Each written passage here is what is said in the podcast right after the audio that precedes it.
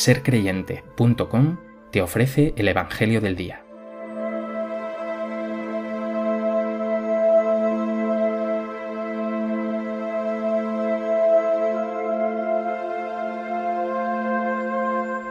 Del Evangelio de Lucas.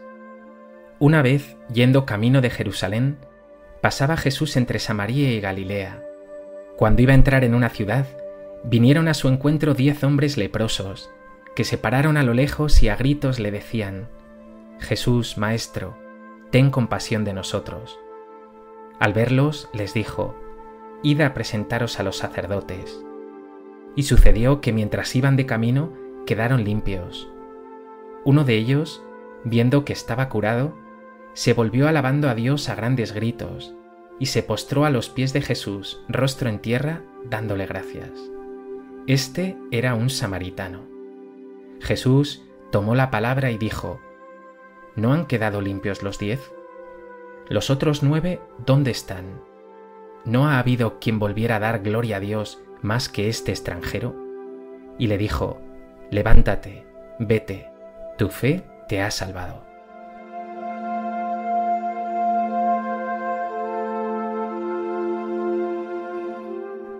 El Evangelio de este domingo, Día del Señor, nos presenta a diez leprosos acudiendo desesperados a Jesús. Saben que Él tiene poder para sanarlos. Le ruegan que tenga compasión de ellos. Y Jesús no se resiste. Todos quedan limpios. Pero solo uno, justamente un samaritano, vuelve a darle gracias. Solo Él, como nos sugiere el Evangelio, queda verdaderamente sanado y salvado. Tras la escucha de este Evangelio de hoy, me gustaría compartir contigo tres reflexiones. En primer lugar, quiero hablar de lo que significaba la lepra en tiempos de Jesús. Era una enfermedad terriblemente temida y contagiosa.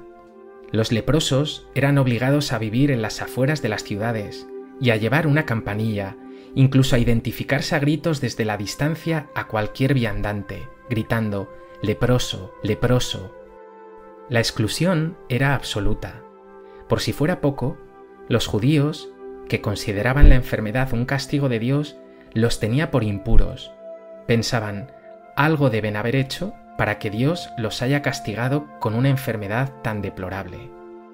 Pero Jesús se compadece, siente lástima por ellos. La enfermedad no es querida por Dios, por eso los sana.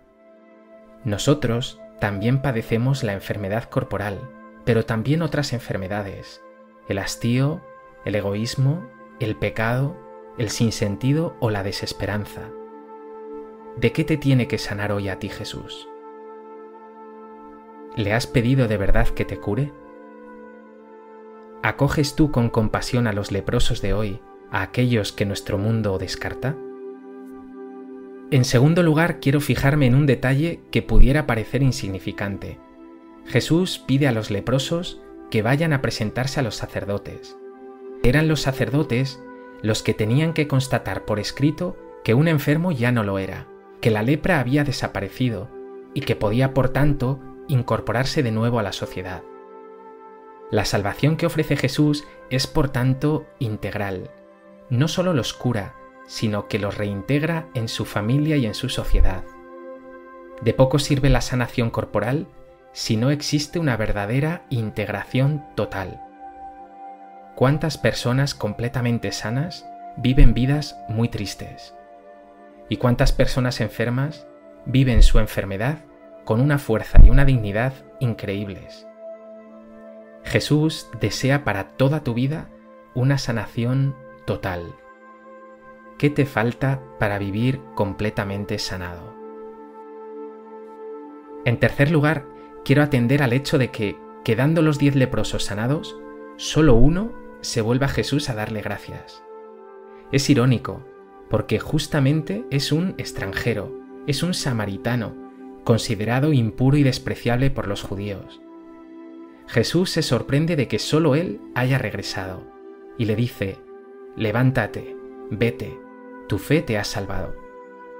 La salvación de este leproso es completa, el encuentro con Jesús y la acción de gracias le restablece por completo. El Evangelio da a entender así que el resto han visto curada su enfermedad, pero no se han visto sanados completamente por Jesús. Les ha faltado encontrarse con Él en intimidad.